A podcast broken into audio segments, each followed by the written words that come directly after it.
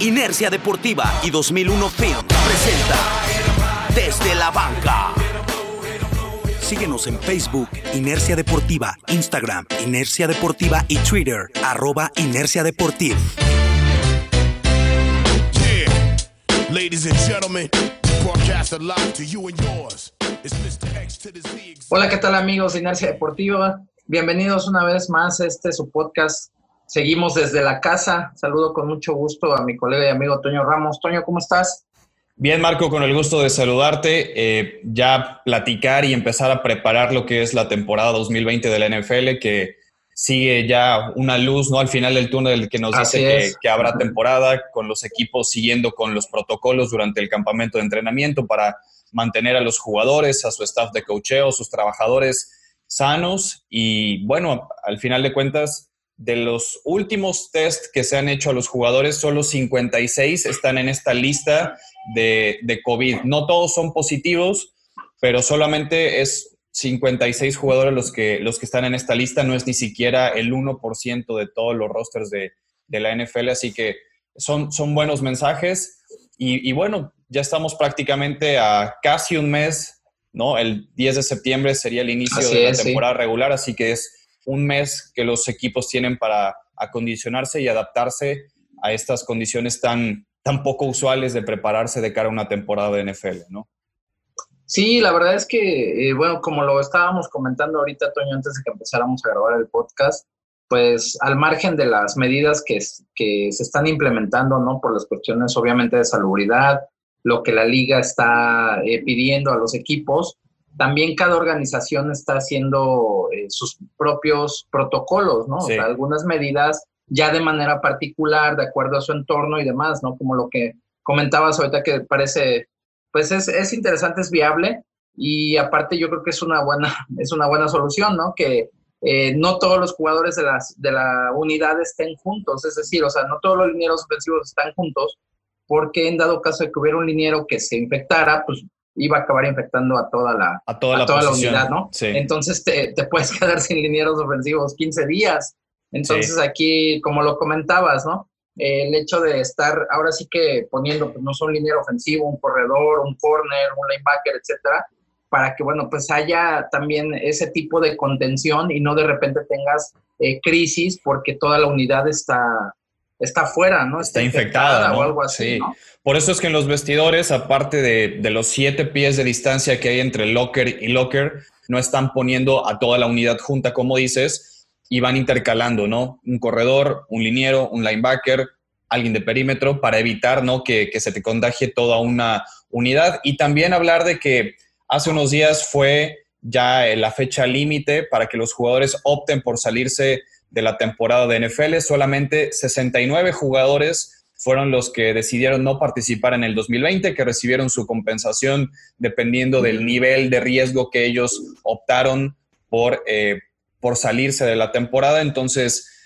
al parecer hay muchos eh, general managers y, y algunos expertos de la NFL que creen que hay todavía jugadores que van a decidir no jugar la temporada una vez que inicie ya la campaña, que ellos vean más riesgo. Ahí sí ya no van a tener ninguna capacidad de negociar con la NFL para que les den una parte de su contrato. Ahí se quedarían básicamente ellos sin cobrar. Sería una decisión pues más fuerte, completamente personal, pero ya con un riesgo de pérdida económica para esa temporada y ellos ya no entrarían en este plan que hizo la NFL porque, eh, como lo decíamos, ayer fue el- la fecha límite para que opten por salirse.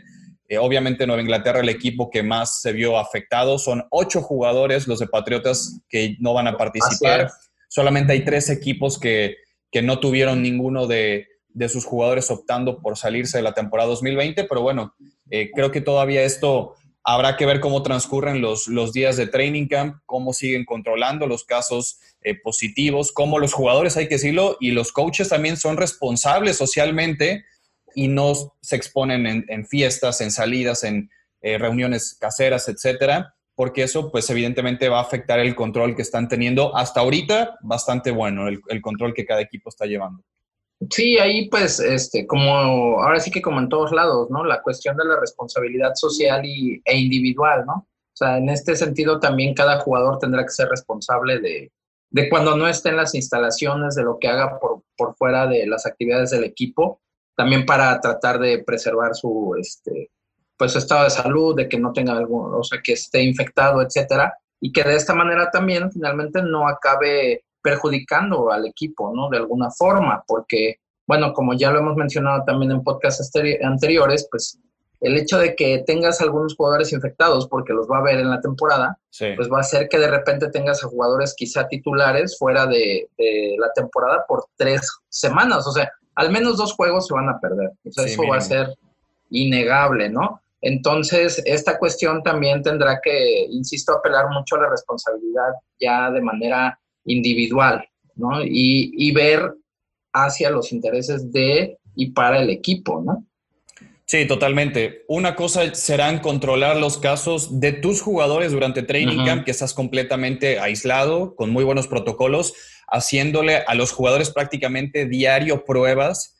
Y una cosa será cuando inicie la temporada y tengas contacto con rivales, con otro equipo, que en teoría, si cada quien cumple con el protocolo de anunciar su lista de, contagios o de los jugadores que estuvieron en contacto con alguien contagiado y no van a poder jugar tampoco, ese ya será otro boleto. Ahí es donde creo que el riesgo puede aumentar y esperemos que la temporada no, no se vea afectada o cancelada como le está pasando a Major League Baseball con estos brotes, con, con los San Luis Cardinals, con los Miami Marlins, etcétera. Pero bueno, ¿qué te parece si ya hablamos del tema fuerte del día, no? Porque mucho COVID, mucha pandemia, muchos protocolos, pero hay que jugar NFL, ¿no? Hay que jugar fútbol americano y los equipos se están preparando igual y les tenemos preparados nosotros también hoy una previa de lo que será para mí la división más competida de toda la liga. No sé tú qué pienses, Marco, pero creo que el oeste de la conferencia nacional tiene cuatro equipos que ahora con el nuevo formato de postemporada que hay un comodín extra, es decir, que pasan siete equipos a playoff por conferencia,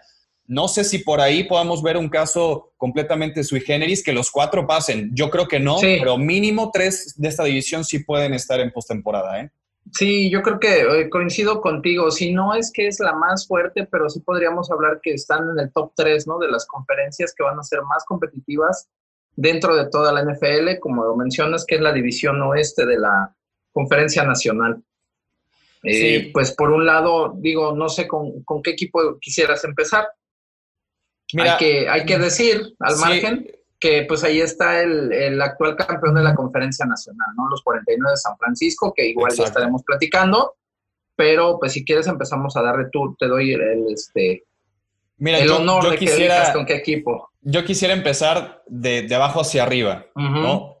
Creo que eh, Los Ángeles Rams puede ser curiosamente el, el último de esta división y no significa que sea un equipo malo o poco competitivo o que no tenga talento. El año pasado ganaron nueve partidos, quedaron nueve, siete, pero como lo hemos dicho, enfrentarte dos veces al año a Seattle, enfrentarte dos veces al año a el equipo de, San Francisco y Arizona, que adelantándome un poquito al análisis, creo que va a ser el caballo negro de la conferencia nacional. Eh, han mejorado muchísimo, aparte de la buena base que tiene Arizona, pero no me voy a desviar un poco en los Cardinals para luego platicar de ellos. Yo siento que los Rams han sufrido una regresión notable en, los últimos años. Después de que perdieron ese Super Bowl contra los Patriots, hemos hablado muchísimo de el rendimiento de Jared Goff. Eh, creo que a él le pasó algo que a todos los mariscales de campo que tienen una muy buena temporada les sucede, que es que las defensivas les ajustan. Ya no tiene, ya no él ha tenido mucha respuesta ante ello. Eh, el ritmo de la ofensiva de Sean McVay a mí me gusta mucho, pero creo que no puedes jugar siempre ofensivas sin reunión, ofensivas off-tempo, no puedes jugar así eh, siempre. Creo que el equipo ha batallado bastante en mantener ventajas o cerrar a tiempo los partidos y creo que eso les ha costado ganar más juegos. La temporada pasada perdieron tres partidos por una posesión, entonces creo que Sean McVay se ha vuelto muy predecible en sus planteamientos y las defensivas rivales ya saben por dónde van a estar jugando los Rams. Creo que no solo todo es culpa de qué tan bueno o mal rendimiento ha tenido Jared Goff, sino que Sean McVay creo que se tiene que reinventar otra vez, ¿no? Ese entrenador en jefe tan creativo, tan versátil, que ocupaba tantas variantes en su equipo para atacar, creo que se está quedando muy unidimensional, ¿no? Con mucho personal 11, con, con muchos jugadores eh, muy buenos en, en, la posición de receptor abierto, con play actions, ocupando eh, a un jugador que ya no tendrán como Todd Gurley, a veces como señuelo. Entonces, perdieron varias piezas también los Rams, hablando ya de, de Todd Gurley. También en defensiva se fue Corey Littleton, se les fue Dante Fowler, que es un gran pass rusher. Se fue Clay Matthews, que ya no era el mismo de antes, pero que era un líder en ese equipo. Canjearon a Brandon Cooks a Houston, entonces es, es un equipo distinto este el de los Rams. Creo que sigue siendo competitivo, pero no sé si para, te digo, enfrentarse dos veces a Seattle, dos veces a San Francisco y Arizona, que va a mejorar muchísimo, le vaya a dar para para tener un, récord positivo, incluso estar peleando el, último comodín. Va a ser complicado y creo que todo radica en que McVay reinvente un poquito su ofensiva. Yo creo que ahí ya lo está empezando a hacer, Toño. Desde el momento que ellos deciden soltar a alguien como Todd, Gurley, claro. que definitivamente una, una de las eh, cuestiones que hizo unidimensional a la ofensiva de McVay fue precisamente cargarse de demasiado de un jugador como Todd Gurley, que Por completo, pues ya se lo, se lo acabaron, ¿no? O sea, le dieron tanto juego, le dieron tanta bola que pues finalmente las lesiones acabaron con él, o sea, ya no volvió a ser el mismo, incluso del año que llegan al Super Bowl llega ya lastimado al, este, al juego importante, ¿no? Y ya no hubo ese, esa como respuesta o esa manera de Todd Gurley de regresar a ese nivel. Entonces ahí, a pesar de tener tanto talento a la ofensiva, creo que eh, empezaron a recargarse mucho en él, a depender mucho también y eso fue algo que les facilitó el trabajo a los coordinadores defensivos, ¿no? Entonces ya de, todo esto que hablas, toda esta limpia que está haciendo eh, McVeigh en, los Rams, pues definitivamente tendrá otra cara completamente distinta. Y pues algo que también tendremos que ver es eh, precisamente cómo es que en el fútbol americano pues siempre, siempre va a haber revanchas, siempre te va a dar revanchas, ¿no? Entonces eh, yo considero que este, pues este equipo debe de venir otra vez por eso, ¿no? O sea, tratar de retomar ese nivel y de competir palmo a palmo, porque en una, en una, este, perdón, una división tan competida, el ir perdiendo juegos, ¿eh? exactamente, o sea, vas perdiendo un juego y más divisional, claro. y olvídalo, o sea, te vas eh, alejando poco a poco de las de, de, los playoffs, ¿no? Yo creo que esa es la pues, clave, ¿no? Si, si los Rams realmente quieren competir por la división, como le pasa a cualquier equipo, para querer competir por la división, tienes que ganarle a tus rivales directos de, la división. En este caso, si los Rams pierden partidos de local contra Seattle, Arizona y San Francisco, ahí se les va a complicar muchísimo. ¿Por qué? Porque creo que a nivel de, de calendario no es tan complicado el schedule que tiene el equipo de los Rams, pero para cortar esa distancia con dos equipos para, mí candidatos a llegar al Supertazón como Seattle y San Francisco nuevamente, tienes evidentemente que ganarle los partidos divisionales, no, no, hay de otra, y no es encontrar el hilo negro, porque cualquier equipo en cada división es su manera más corta de acceder a postemporada, pero más cuando hay una diferencia marcada entre estos equipos, pero que de todas formas eh, Los Ángeles tiene condiciones para, para poder competirle, no, no es cualquier equipo, no es un equipo que, que tenga un nivel eh, promedio, ¿no? A mí, a mí realmente el draft de, los Rams no me encantó. Creo que le hizo falta un poco más de, ayuda en la, en la defensiva de este equipo.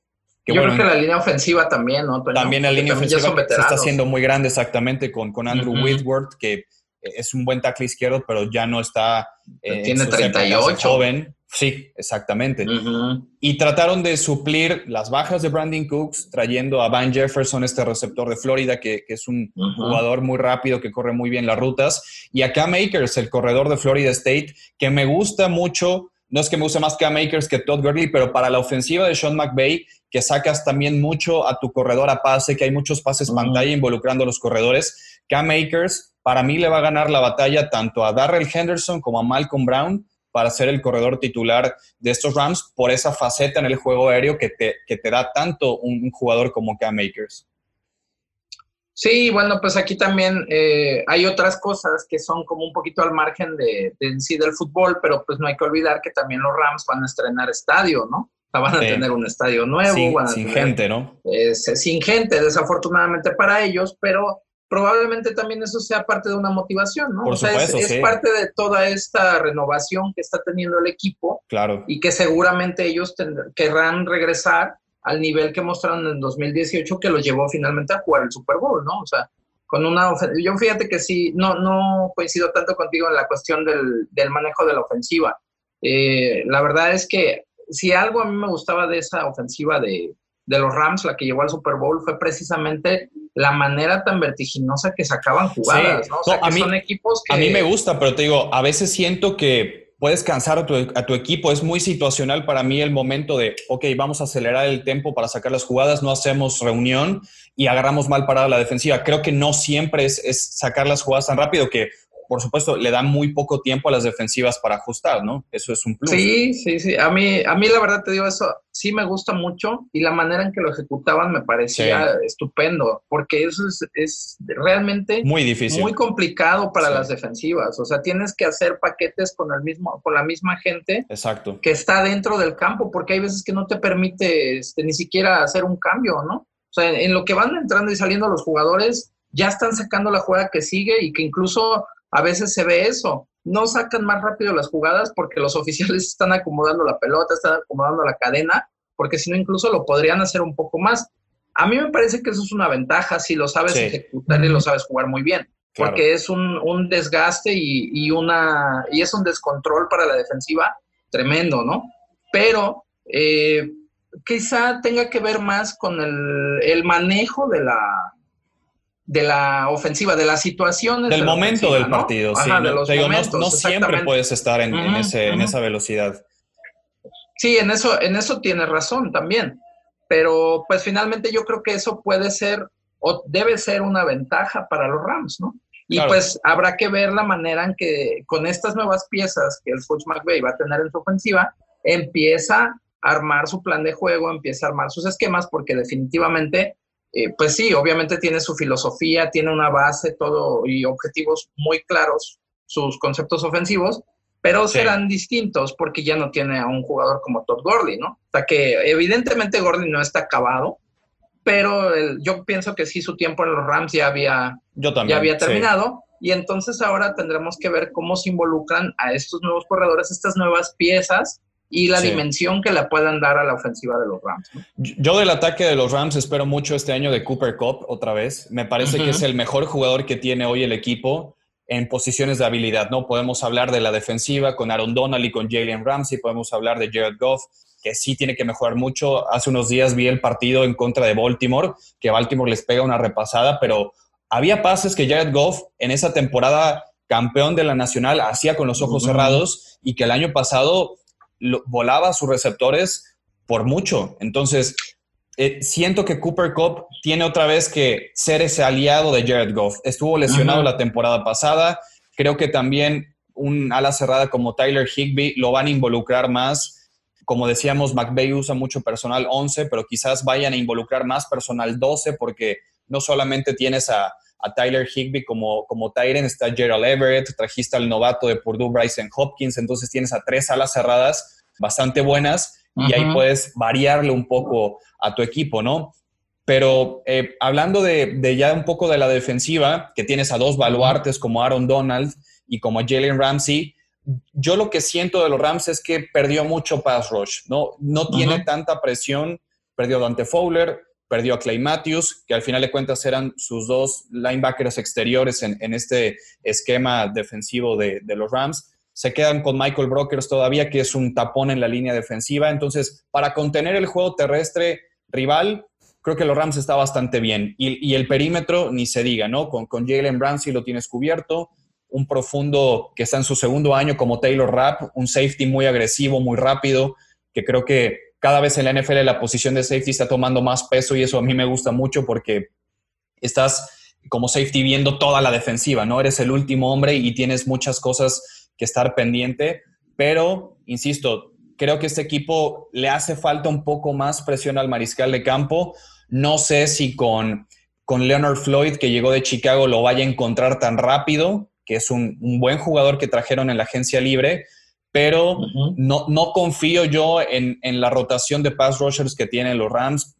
Este chico Samson Ebukam tuvo, recuerdo, un buen partido hace dos años contra Kansas City en el juego que se iba a jugar acá en México y explotó Samson Ebukam y la gente se volvió loca con él.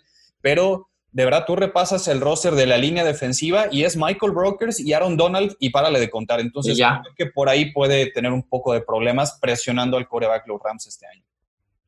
Y es que, bueno, pues también ahí ya lo que hemos hablado, ¿no? Pues Aaron Donald siempre va a ser un jugador que va a absorber al menos dos bloqueos. Y claro, y lo, tienes que aprovechar eso. Hasta tres, ¿no? Pero necesitas gente que también pueda eh, ganar en los uno contra de uno, lo, ese precisamente los duelos individuales para poder estar presionando el coreback, ¿no? Totalmente. Ese es el, el, éxito también de una defensiva en cuestión de, del defender contra el pase, ¿no? Exacto. Y eso, es lo más importante, ¿no? Que Aaron Donald libera uno contra uno a sus compañeros. Pero antes tenías a Dante Fowler, tenías a Corey Littleton, el linebacker que a veces cargaba muy bien. Perdiste a Corey Littleton, que para mí es de los linebackers jóvenes que más se está desarrollando, se fue a Las Vegas. Entonces, no sé, no sé, la defensiva perimetral de, de Rams me gusta, los dos linieros interiores también, pero el resto de linebackers y pass rushers creo que me queda un poco a deber en papel no, ya veremos cómo, cómo se van desempeñando en el terreno de juego. Así es, y bueno, pues vamos a continuar. Otro de los equipos que tú ya mencionabas, ¿no? Que es este, que probablemente sea el caballo negro y que serán los Cardenales de Arizona con ya una, una, segunda temporada con Kingsbury, el coach, este, al mando de, de este equipo. Kyler Murray también ya en su segunda campaña le llevaron un muy buen este, receptor, yo me atrevo a decir uno, un top 5 de la NFL, como lo es juguete le dieron, que dejó Houston. sí, o sea, finalmente lo están, lo están dotando de, armas, ¿no? Y bueno, pues tienes ahí un jugadorazo que para mí es una, sigue siendo una garantía y uno de los receptores más completos de la liga, como es Larry Fitzgerald, ¿no? Que todavía lo puedes explotar, que sigue siendo tu receptor número uno y que ahora también le, dan a Hopkins una eh, pues un arma muy importante también para la ofensiva de los Cardinals y parece que esto va a hacer que su, precisamente que su ataque tenga más profundidad, ¿no? O sea, que, que tenga buenas armas por aire y también por tierra puede hacer un muy buen trabajo. ¿no? Sí, yo veo muy completa la ofensiva de Arizona y lo hemos platicado ya muchísimo en algunos podcasts, lo que le puede brindar a, a la ofensiva Air Raid de Cliff Kingsbury, la llegada de DeAndre Hopkins Larry Fitzgerald ya en otro rol, jugando mucho más en el slot, sigue siendo dominante Fitzgerald. Y no solamente nos quedamos con esos dos receptores, porque eh, tienen a Christian Kirk, un receptor de segundo año, y a un velocista como Andy Isabella. Entonces, tienes todas las piezas perfectas para que Kingsbury corra la ofensiva que él quiere y que Kyler Murray la ejecute como bien él lo sabe hacer, ¿no? Con la precisión que tiene, con lanzamientos muy rápidos, se deshace muy rápido de la pelota Kyler Murray. Entonces, para mí la consigna más grande de Arizona este año no viene en, ponerle buenas piezas o, que sea productivo, porque también se decisión de David Johnson en ese traspaso hacia, hacia Houston para obtener a, DeAndre Hopkins. Mantuvieron a Kenny Drake su corredor, pero yo creo que la tarea más importante es proteger a Kyler Murray y eso a mí me preocupa mucho porque Arizona permitió 50 capturas el año pasado la línea ofensiva era de papel. Yo recuerdo un partido en contra de las Panteras de Carolina. Carolina lo capturó siete veces a Kyler Murray. Entonces, eh, así es imposible que puedas tener éxito. De hecho, el tackle derecho Marcus Gilbert fue uno de los que optó por no jugar la temporada 2020. Entonces, el novato Josh Jones va a tener que ser titular el primer día y eso le puede poner un poco más de, presión y, de responsabilidad a un joven en una línea ofensiva que no le fue nada bien en 2019. Entonces, esa, esa es la parte importante que, Kingsbury y su staff de coaching tiene que mejorar, la protección a Kyler Murray, porque si no tienes protección, pues no le vas a hacer llegar la pelota a todos estos playmakers que tiene a su alrededor. Sí, y también por otro lado, Toño, hablando del, del lado de la defensiva, también deben de mejorar bastante. No hay que olvidar que fueron de las últimas defensivas en, en contra el pase, defendiendo el pase, ¿no? Creo que fueron el número 31, 32 de la liga. Y pues eso tiene que, tiene que mejorar en, en, dos aspectos. Obviamente el perímetro debe mejorar, pero también necesitas más ayuda de la línea defensiva, ¿no? porque también si te están completando mucho, si estás teniendo muchas jugadas de pase que son, eh, pues que te hacen daño, es porque no hay suficiente presión también al, mariscal de campo, ¿no? O sea, es, un trabajo combinado, es algo compartido. Digo, aunque tengas, eh, hay ofensivas que tienen pases que son imposibles de defender porque son muy rápidos, o sea, en menos de un segundo el coreback se está deshaciendo la pelota, ahí nunca vas a poder capturar un coreback, ¿no? Eh, si, si, si, el sistema es así, pero si hay jugadas que son largas, que el coreback tiene mucho tiempo, pues te va a estar te va a estar haciendo pedazos, ¿no? Y esto es porque también no hay la presión adecuada por parte de los frontales. Así tengas un muy buen perímetro, si no le estás llegando, a cualquier, a cualquier back defensivo lo van a, lo van a dejar, se va, el receptor lo va se lo va a quitar de encima, se lo va a sacudir y pues te puede hacer la jugada, ¿no? Entonces en esos dos aspectos tienen que mejorar bastante también los Cardenales. Yo creo que es más en el perímetro, que todavía está Patrick Peterson, que es un veterano de, de, más de 10 años en la NFL. Eh, a sus 30 años sigue jugando muy bien Patrick Peterson. Tienen un safety joven que a mí me gusta también mucho, como Buda Baker, que es muy físico, pega durísimo, muy agresivo, que todavía le falta mucho más quizás en cobertura, pero ayudando a la carrera, Buda Baker es para mí de, los mejores safeties jóvenes de la liga. Pero en el tema del pass rush, creo que Arizona es uno de los equipos más infravalorados en esto porque tiene un jugador que no recibe el mérito debido como Chandler Jones. Para mí, Chandler Jones es ridículo que la gente no lo, no lo señale como uno de los mejores alas defensivas de toda la NFL. Y, haciendo mi tarea para este podcast, me, me, di a la tarea de buscar estadísticas de Chandler Jones y Chandler Jones del 2012 al 2019 es el líder de capturas de toda la NFL. Tiene 96 sacks en estos eh, quizás 6 o, 7 años de, carrera. Sabemos que estuvo en, en Nueva Inglaterra, pero cuando llegó a Arizona tuvo otro nivel, mejoró bastante, sigue siendo extremadamente productivo, no baja de 10 capturas por temporada desde hace 3 o 4 años, entonces para mí se le falta muchísimo al respeto a Chandler Jones porque es un jugador altamente productivo en una posición premium hoy en día en la NFL que afecta tanto al mariscal de campo que se habla más de JJ Watt, se habla más de Nick Bosa, se habla más de Miles Garrett, se hablan de muchos jugadores. Digo, Chandler Jones ya tampoco está en sus, en sus años 20, no tiene ni 27 ni, ni 25 años, pero sigue siendo altamente productivo y es un jugador al que no se le da el crédito debido por el talento y productividad que tiene. Ahí la cuestión es que no es tan, tan mediático, quizá, no tiene tanto no, no nada mediático, claramente, ¿no? Pero, pero pues, debería finalmente los números son los que hablan por él, ¿no? O sea, lo, lo que él le aporta al, al pass rush de, de Arizona, finalmente. Y, el impacto que tiene él dentro del terreno.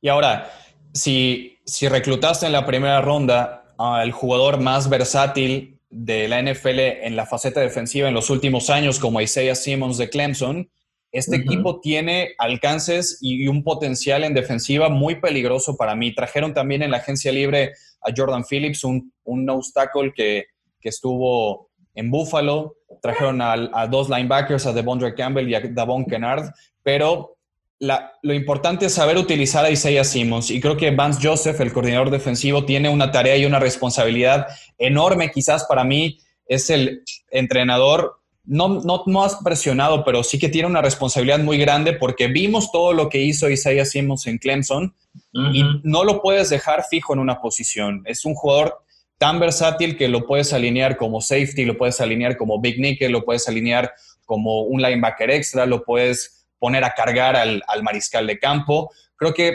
si a él lo pones con una responsabilidad fija, lo desperdicias. Es un jugador que para cómo juegan las ofensivas hoy en día, creo que puede compensar muchísimo el que las ofensivas pasen tanto, porque tiene la capacidad para cubrir a las cerradas, cubrir receptores, eh, detener la carrera, entonces eh, lo tienes que poner cerca del balón, ¿no? Es un jugador que por sí solo puede cambiarte el rumbo de un partido, tiene muchos instintos de buscar el ovoide, entonces eh, Vance Joseph tiene una joya en Isaiah Simmons, pero tiene, que saber utilizarla. Exactamente, tiene que hacer un sistema en el cual pueda explotar todas estas cualidades de, un jugador de ese nivel, ¿no? Y también, bueno, pues digo, finalmente, aunque Simmons es un jugador espectacular, muy completo, pero ahora también, bueno, el nivel de exigencia que él va a tener en la NFL va a ser distinto, ¿no? No va a jugar sí, tan, libre, ¿no? y, también tendrá que acoplarse, o sea, vamos a ver qué tal es esa transición. Claro. Porque, pues, como lo...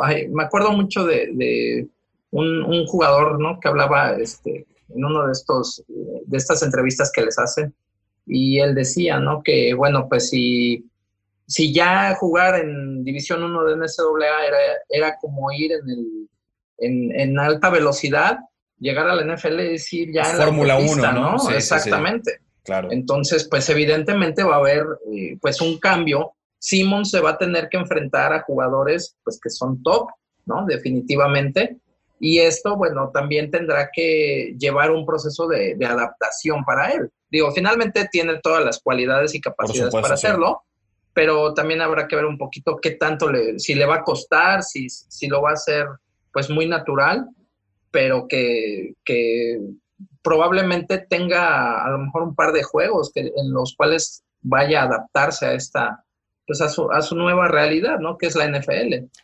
Sí, y mira, yo creo que hoy en día este tipo de jugadores como Isaiah Simmons, como Minka Fitzpatrick, como Jamal Adams, como el propio Jeremy Chin, el novato de Panteras, estos safeties tan híbridos, de Derwin James de, los Chargers, por, supuesto, estos safeties tan versátiles te dan una dimensión distinta en tu defensiva, ¿no? Las ofensivas todos los años van evolucionando, los ataques siempre van cambiando y te ponen retos distintos a, a poder defenderlos y esquemáticamente es complicado a veces que las defensivas evolucionen tan rápido al mismo tiempo que el ataque, porque pues ellos no tienen el balón en las manos, ¿no? Entonces, este tipo de jugadores creo que más defensivas los van a empezar a, implementar. Ya no es el safety típico que te juega hasta atrás, que obviamente siempre tienes a un safety profundo, que es, que es un safety más, más, más asignado a una responsabilidad de pase, pero estos jugadores que a veces se convierten en linebackers, que, pueden cubrir cualquier tipo de posiciones en, la defensiva,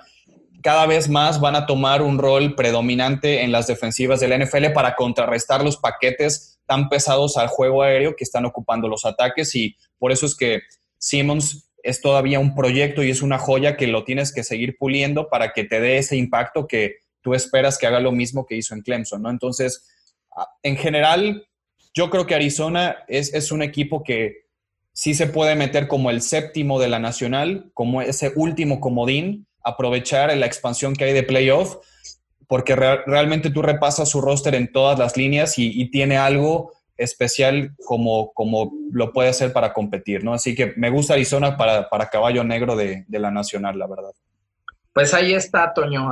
Veremos qué tal le va a los Cardenales de Arizona. Yo también coincido contigo, creo que es un equipo que puede tener un buen año, que puede estarse colando los playoffs digo, ya se empezó a ver de lo que puede ser capaz Kyler, Murray el año pasado, ¿no? Con un equipo que a lo mejor, digo, también ya para finalizar con los Cardenales, algo que debe mejorar, como yo lo habías dicho, pues es la línea ofensiva, deben de proteger mejor a Kyler Murray, pues para ayudarle, ¿no? Y esto, pues que finalmente va a ser un refresco en su defensiva, el que llegue un jugador como Isaiah Simmons, que tengan que hacer, eh, pues, un esquemas para aprovecharlo, pues da un margen o da ahí una, eh, ventana de oportunidad bastante grande para ellos, ¿no? Y de ahí, bueno, pues continuando con los equipos, ¿qué te parece si vamos ahora con los Seattle Seahawks? Que bueno, eh, una de las cosas que yo creo que deben mejorar es el, rush de su línea defensiva después de que dejan de ir a Clowney, ¿no? que, ya, que, ya, lo habíamos eh, comentado. Pero si algo tienen los equipos de Seattle, o bueno, el equipo de, de Seattle, es esa constancia que se ha hecho una característica de Pete Carroll, ¿no? Yo diría disciplina, jugadores, Mucha disciplina van o vienen jugadores, pero el equipo sigue teniendo un mismo nivel, o quieras o no. Ahí Russell Wilson sigue siendo un, un quarterback de lo mejor que hay en la NFL, que incluso con muy pocas eh, pues armas disponibles, Russell Wilson es capaz de cambiar todo un partido por sí mismo. Sí, yo te soy sincero, tengo a Seattle como campeón de la división. Eh, el año pasado ganaron 11 partidos. Eh, yo los veo ganando quizás dos más esta temporada que viene. Y la razón por la que pongo aquí a Seattle es, Russell Wilson. Para mí la diferencia, San Francisco y Seattle están muy parejos en, en talento de roster, en funcionamiento, en un buen entrenador en jefe, pero el que sí le puede dar ese salto de calidad a este equipo es Russell Wilson a comparación de, de Garoppolo, de Kyler Murray, de Jared Goff en la división, que son cuatro buenos mariscales de campo que hay en esa división, pero Russell Wilson, para mí, detrás de Pat Mahomes, es, es el, el, mejor mariscal de campo de, de, la liga. Y como bien dices, ¿no? Seattle siempre se ha mantenido ahí por eh, su sistema defensivo, porque sabe a lo que quiere jugar, porque está muy bien entrenado y tiene muchísima disciplina. Y también el mensaje que están mandando Pete Carroll es que están en modo de ganar hoy sí o sí. Y por eso dieron dos picks de primera ronda para llevarse a Jamal Adams, aunque eh, eso lleva un poco de riesgo, porque estás hipotecando un poco el futuro, porque el equipo no es que se empiece a ser viejo, pero ya Bobby Wagner quizás se están adelantando para tratar de conseguir su sustituto como Jordan Brooks, que lo tomaron en la primera ronda del draft, una selección un poco controversial porque Jordan Brooks en Texas Tech tampoco es que haya sido eh, Bobby Wagner, que también jugó en esa universidad, pero bueno, creo que Seattle sí tuvo que haber ido por más el sustituto de Jadevion Clowney, porque coincido contigo completamente, no veo tampoco mucho talento este año como en años anteriores en la posición de ala defensiva para, para Seattle. Se quedan todavía con el Jay Collier, que es un proyecto todavía que ha estado lesionado, que no ha eh, tenido la oportunidad de, ser titular muchos snaps. Perdieron también hace un año a, a Ezequiel Lanza. Entonces, se está quedando sin pass rushers este equipo de Seattle, que era una de las marcas que tenía este equipo, aunque pues el perímetro con, con eh, Quandre Diggs, con Trey Flowers, con uno de los hermanos Griffin, con la llegada de Jamal Adams va a estar muy bien. Tiene uno de los mejores cuerpos de linebackers de toda la NFL.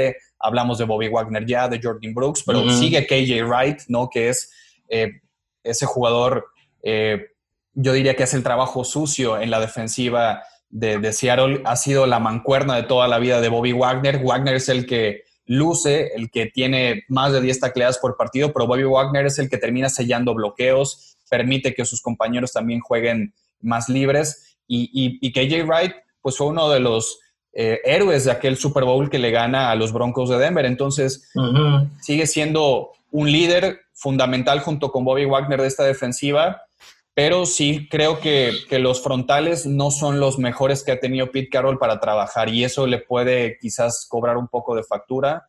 Trajeron a Bruce Irving de regreso, estuvo en Carolina un año, lo reclutó Seattle hace mucho tiempo, le dan otra oportunidad, pero no creo que sea suficiente para presionar al coreback. Yo sí hubiera hecho un esfuerzo para mantener a Jadivion Clowney. No sé cuánto dinero esté pidiendo Clowney, pero creo que era una pieza eh, que tuvo que haber retenido Seattle este año para, para seguir siendo el contendiente que creemos que va a ser. Híjole, es que ahí, bueno, también ya en otros podcasts lo hemos platicado, ¿no? La situación con Clowney y realmente, pues, tiene, tenía muchas deficiencias o tiene muchas deficiencias en, el, en el uno contra de uno, ¿no?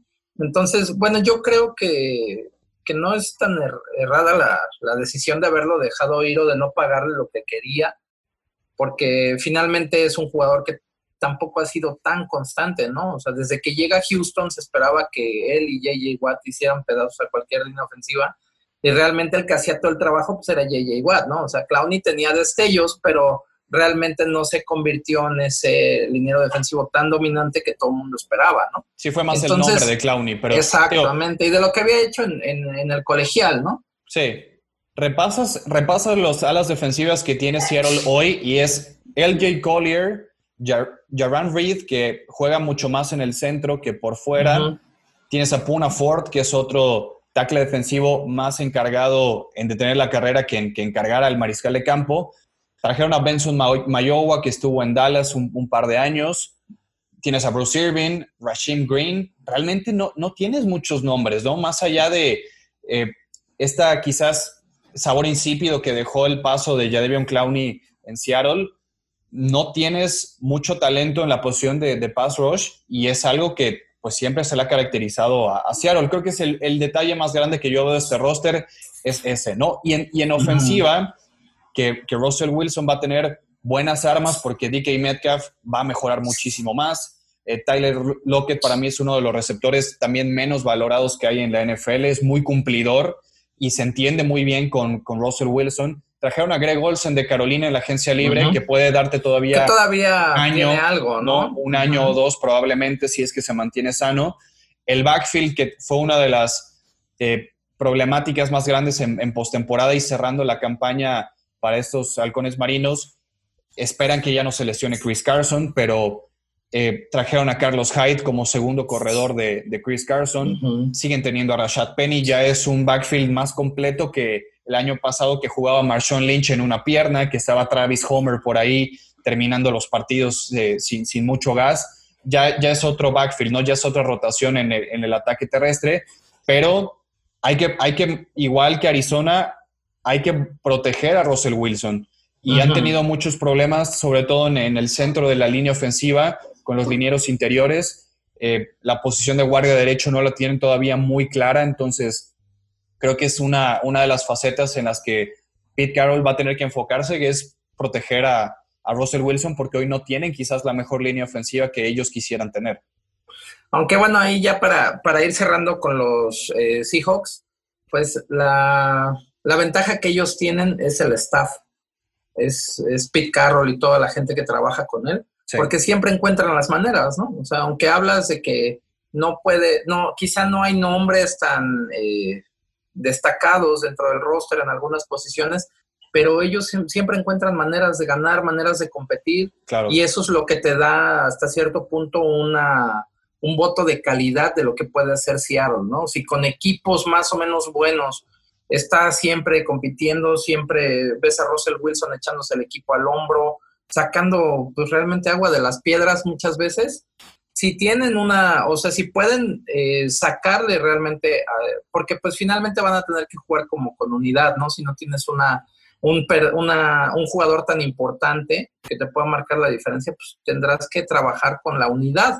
Es decir, o sea, tendrás que tratar de hacer que tus linieros, en este caso los linieros defensivos, puedan trabajar de, de buena manera, o sea, de un muy buen nivel, para que puedan estar ayudando al equipo, ¿no? En el caso de Russell Wilson, bueno, pues ya es, o sea, ni hablar, o sea, sabemos de lo que es capaz él, ¿no? De, cómo puede él eh, ser ese, ese, jugador que le dé un... Que marque la diferencia, ¿no? Que marca la diferencia, exactamente, y que empuja al equipo, ¿no? O sea, que eso es lo que muchas veces hemos platicado también, de, de, ver cómo es, o sea, si tú como liniero, como compañero de la ofensiva, ves todo lo que está haciendo tu prueba, eso es algo que también a ti te motiva, ¿no? A tratar de ayudarlo, a echarle para adelante.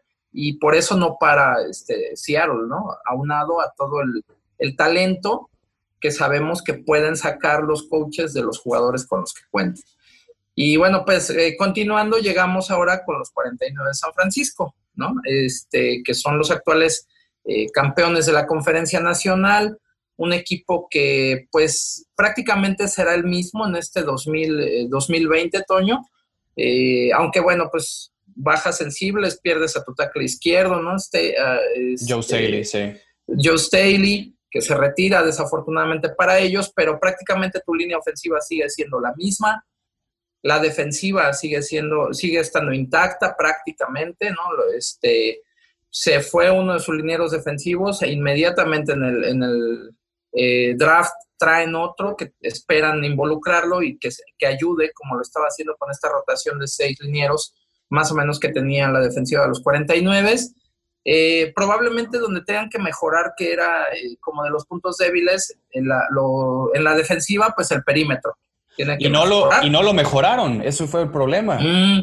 No, eh, yo esperaba que. A lo mejor quisieran trabajar con la gente que tienen, ¿no? sí, yo sé, yo sé. Y tienes a jugadores bastante jóvenes que los tuviste que alinear de titulares prácticamente la temporada anterior. Al lado de, Richard Sherman tienes a Emmanuel Mosley y a Kaylo Witherspoon que en el Super Bowl la pasaron bastante mal. Y yo por eso creía que le iban a traer ayuda a Richard Sherman en el perímetro. Pero sí, realmente es que yo, a ver, yo veía a San Francisco el año pasado llegando al Super Bowl 54 como el equipo más balanceado, que quizás menos deficiencias tenía llegando al Supertazón. Tiene una estructura muy firme desde John Lynch, el general manager, pasando por el coach Kyle Shanahan, que es una de las mentes más brillantes en ofensiva que hay hoy por hoy en la liga, pero que en esos partidos importantes a veces le falta apretar a, a Kyle Shanahan el acelerador. Y un roster muy parejo en todas sus líneas que tuvo sus bajas, como bien lo dices, pero que inmediatamente las compensaron con muy buenas llegadas, ¿no? Se fue de Forrest Bogner en un canje a Indianápolis, consiguieron una primera ronda y con esa primera ronda tomaron a su sustituto inmediato, que es Javon Kinlo, que para mí a la larga creo que Javon Kinlo puede ser mejor que de Forrest Bogner porque tiene muchas más cualidades de jugar como un tackle defensivo técnica 3 y llegarle al mariscal de campo que una asignación eh, como tal de detener la carrera que ahora la va a tener por completo Arik Armstead en el centro de, la línea defensiva. Vas a tener a Solomon Thomas y a Nick Bosa, es decir, la, la rotación de la línea defensiva que fue una de las cosas que te dio éxito va a seguir prácticamente intacta, aunque eh, la lesión de Divo Samuel del lado ofensivo sí les va a costar muchísimo, pero de todas formas trajeron en, el draft también en la primera ronda a Brandon Ayuk, ¿no? Antes de la lesión de Divo Samuel se cubrieron un poco porque sabían que Manuel Sanders ya no, ya no iba a estar como receptor, entonces ahora Brandon Ayuk va a ser el receptor prácticamente número uno de este equipo tras la salida de Sanders y la lesión de Divo Samuel que se rompió el pie en, entrenamientos independientes en, pretemporada. Entonces, ahí sí van a extrañar mucho a Divo Samuel porque a él lo involucraban también en el ataque terrestre, porque le daban eh, algunos acarreos esporádicos, eh, jugadas prefabricadas para él, eh, reversibles. el ataque terrestre va a seguir siendo muy consistente. Le renovaron a Raheem Mostert el contrato como él quería, sigue estando Tevin Coleman. Entonces, creo que esa manera y esos grandes esquemas de bloqueo que tiene Kyle Shanahan para su ataque terrestre, involucrar en el play action al quizás para mí el mejor a la cerrada de la NFL, ¿no? Como George Kittle, que no solamente es un gran receptor atrapando pases, pero que es el mejor a la cerrada bloqueador que hay en la liga. Entonces, tú lo ves disfrutando los bloqueos a, a George Kittle. Entonces, creo que Kittle va a ser el centro de esta ofensiva este año tras la lesión de Divo Samuel en lo que Brandon Ayuk empieza a familiarizarse con la ofensiva. Claramente tu caballo de batalla seguirá siendo Raheem Mostert, pero esquemáticamente Shanahan sabe perfectamente qué hacer. Tiene jugadores en posiciones indicadas para ejecutar bien, le pide a cada jugador lo que sabe que ellos le pueden dar y no le pides más a Jimmy Garoppolo. Lo único que yo le pediría más a Garoppolo es que no exponga tanto la pelota y no tenga tantos intercambios de balón. Mientras Garoppolo cuide más el ovoide, le va a poder administrar eh, el balón a todos estos buenos jugadores que tiene, como te repito, en un esquema muy bien eh, diagnosticado por, por Kyle Shanahan, siempre y cuando Garoppolo cuide la pelota, claro. Yo fíjate que pienso ahí que realmente algo que debe mejorar es el, la cuestión del cuerpo de receptores, ¿no? O sea, el trabajo que hagan. Porque sí, El, el, hecho de que Sanders ya no esté en el equipo, pues deja otra vez eso que, que se le veía como una debilidad de la ofensiva de San Francisco, el ataque aéreo, ¿no? O sea, pues sí tienen, o sea, los jugadores que están ahora y que tendrán que involucrarse más en esta ofensiva de los 49, pues realmente tendrán que emplearse, emplearse a fondo, ¿no? Para, para no poder son, suplir. No son zapatos este, fáciles los de, los de Manuel Sanders y la lesión de Divo Samuel pesa muchísimo, ¿no? Y, y, pues no puedes también recargar de todo a, tu ala cerrada, prácticamente. Claro, Digo, o sea, sí se puede hacer una un esquema, una, una ofensiva diseñada en él, pero pues también necesitas tener otro tipo de jugadores que puedan ir, o sea, que sean más veloces, que vayan más a lo profundo del campo, que hagan este tipo de jugadas, no reversibles, que haya variedad, digo, que finalmente eso Shanahan yo creo que lo hace muy bien. Y pues ahora también, o sea, pues de lo que comentabas, ¿no? Que a lo mejor este, a, la, a la hora buena Shanahan eh, le ha faltado un poquito, pero pues esa es, o sea, no hay que olvidar que él es, es, un entrenador bastante joven claro, y es una cuestión de madurez que tiene que ir adquiriendo de, de, la manera más fea, ¿no? perdiendo ya dos Super Bowls, uno como, como coordinador ofensivo y otro como head coach, pero finalmente eh, es, es, un tipo que es bastante brillante y que, insisto, o sea, la madurez ya del, del tiempo, de los partidos, de todas estas situaciones que él también tiene que ir aprendiendo, va a hacer que pues, eh, finalmente eh, esa cuestión en la manera de coachar pues vaya, vaya mejorando. Aquí la, la, situación con los 49 es que realmente tienen para volver a estar en la final de la conferencia nacional, definitivamente. Y ojalá recuperen rápido Divo Samuel, porque si no, este equipo va, va, a correr demasiado, ¿no? Y quizás no va a encontrar la profundidad, no va a poder alargar tanto a las defensivas, no va a poder eh, quitarle la tapa a las, a, las secundarias rivales, vas a tener a los defensivos con 7, 8 jugadores en la caja y te va a detener ya mucho la carrera, porque ah, como le pasa a todos los corebacks y a todos los coaches, como a McVeigh le pasó y a Jared Goff, le puede pasar a Garoppolo y a Kyle Shanahan de que se vuelven tan predecibles y tan unidimensionales que las defensivas ya saben a lo que juegas y te van a retacar la caja de defensivos. Entonces, ese problema que tú mencionas de no tener hoy tanta profundidad en la posición de receptor abierto, creo que sí le puede pasar un poquito de factura a este equipo si es que no empieza a tratar de, encontrar otras variantes en su juego en lo que Divo Samuel se recupera. E, ese es el único pero que yo veo en la ofensiva y que Jimmy Garoppolo cuida el balón. Y defensivamente, el equipo es un trabuco, ¿no? O sea, los, cuatro frontales son de excelentísimo nivel. Tienes a dos linebackers muy, muy buenos. Juan Alexander regresa de una lesión, pero tuviste el resurgimiento que yo creo que nadie vio de Fred Werner como un linebacker energético, joven, eh, versátil también, que cubre muy bien pase.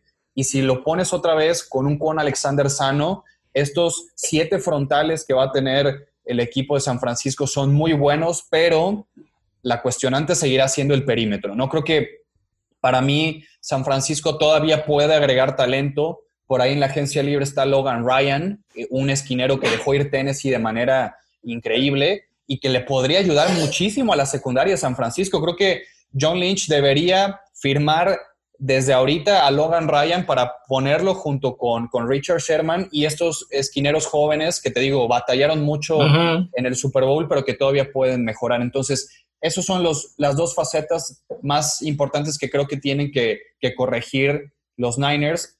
Yo difícilmente veo que vayan a repetir las, las 13 eh, victorias, si no mal recuerdo, que tuvieron el año pasado, que quedaron 13-3, pero van a estar en postemporada y va a ser un equipo que tiene mucha hambre de revancha, ¿no? Con estas salidas y estas lesiones, pero que el, esquema, la estructura, la base sigue ahí y es un equipo que para mí va a estar en postemporada con esa hambre otra vez de éxito de, poder eh, pues terminar la tarea que no, que no cumplieron con ganar el supertazón pasado. Y ahí, bueno, ya para, para finalizar con los 49, yo nada más eh, diría dos cosas. Eh, que son fundamentales y que van a hacer que siga siendo un equipo de muy alto nivel. Tienen un ataque terrestre muy poderoso, que siempre es fundamental, este, correr la pelota. Y dos, siguen teniendo una excelente defensiva como unidad.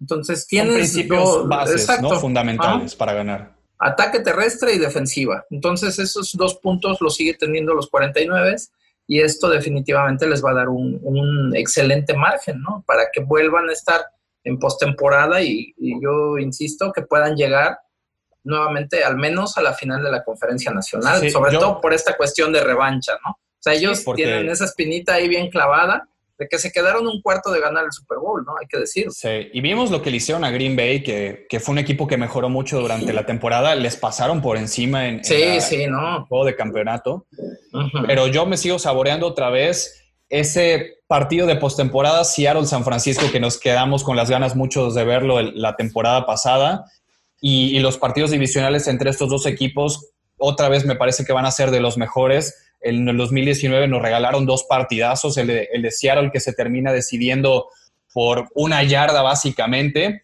y el que fue en San Francisco que es en tiempo extra, son de los partidos que yo más he vuelto a ver ahorita en esta cuarentena porque pues, necesitamos volver a, a, palpar la NFL y esos dos juegos creo que nos dejaron mucho de la enseñanza de de los staffs de cocheo, de lo preparado que estaban estos dos equipos, de la rivalidad que están teniendo otra vez, que la están reviviendo. Entonces, está toda la, la, mesa servida, insisto, para que esta para mí sea la división más fuerte, que cualquiera en un buen día le puede ganar a cualquiera realmente. Claro. Pero que los pesos completos son San Francisco y Seattle y, se van a dar con todo, ¿no?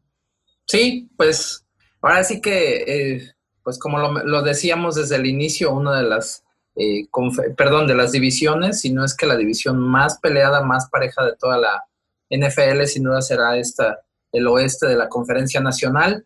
Y a ver qué, qué nos depara el destino con los encuentros, sobre todo precisamente de San Francisco contra Seattle, que seguramente darán muchas emociones y que, pues como lo mencionas, eso es importante, la rivalidad, que eso es algo que también le da una dimensión completamente distinta, ¿no? O sea, si ya de por sí tener duelos divisionales siempre le da un saborcito diferente, cuando tienes eh, ya también ese pique, esa rivalidad, pues le pone un ingrediente extra y que hasta los mismos jugadores los ves que, que entran de manera distinta, ¿no? O sea, tienen ese, ese saborcito, tienen ese aliciente de más para jugar ese, ese tipo de partidos, ¿no? Sí, y más eh, con los antecedentes que tenemos, ¿no? De ese partido de playoff que le ganó Seattle a San Francisco cuando los Seahawks eh, van al Supertazón, que Richard Sherman sale diciendo, no me pongan a Michael Crabtree encima porque me lo voy a comer todos los días y ahora, y ahora Sherman está en San Francisco. Ese tipo de rivalidades y revanchas individuales le da un sazón distinto porque también más allá de ese partido, creo que las buenas etapas de San Francisco y de Seattle no coincidieron nunca como ahorita, ¿no? Porque San Francisco llega a ese Super Bowl con, eh, con Kaepernick y Seattle apenas estaba empezando la, The Legion of Boom, ¿no? Entonces, fueron como etapas aisladas, ¿no? San Francisco estuvo muy abajo después de la salida de Kaepernick, le, batalló bastante con encontrar estabilidad, llega John Lynch y, rearma todo este equipo, pero Seattle ya era constante. Entonces, que hayan coincidido en estos dos años ya con muy buen nivel ambos equipos, con pique, con rivalidad, con, con ganas de nunca perder en contra de, estos rivales divisionales tan acérrimos, creo que es bueno, ¿no? Es, muy bueno para la división y, para este sazón distinto que le dan estos partidos a la liga. Así es, y bueno, pues esa, eso fue lo que tuvimos para ustedes el día de hoy en esta pues previa que vamos a seguir ahí platicando de las demás eh, divisiones. Eh, tendremos que hacer la tarea para el próximo podcast, Toño. Nos despedimos, ya llegamos al final de, este, de esta emisión. ¿Tus redes sociales? En Twitter como arroba ramos019 y también en la cuenta oficial en español de las Panteras como arroba los Panthers, por allá los esperamos. Perfecto, bueno, pues también les recordamos que nos pueden seguir a través de Inercia Deportiva en Facebook, Twitter, Instagram. Saludamos a todos los que nos escuchan. Gracias por, descargarnos o por darles, darle play ahí pues en, Spotify, en, en, iTunes, en Google Podcast y pues también a la gente que nos, que nos sigue a través de Musitón en Puerto Rico. Y pues esto fue todo el día, eh, perdón, todo, fue todo por el día de hoy. Nos vemos y nos escuchamos para la que sigue, Toño. Síguenos en Facebook, Inercia Deportiva, Instagram, Inercia Deportiva y Twitter, arroba Inercia Deportiva. Ladies and gentlemen, broadcast live to you and yours. It's Mr. X to the Z Inercia Deportiva y 2001 Films presentó Desde la Banca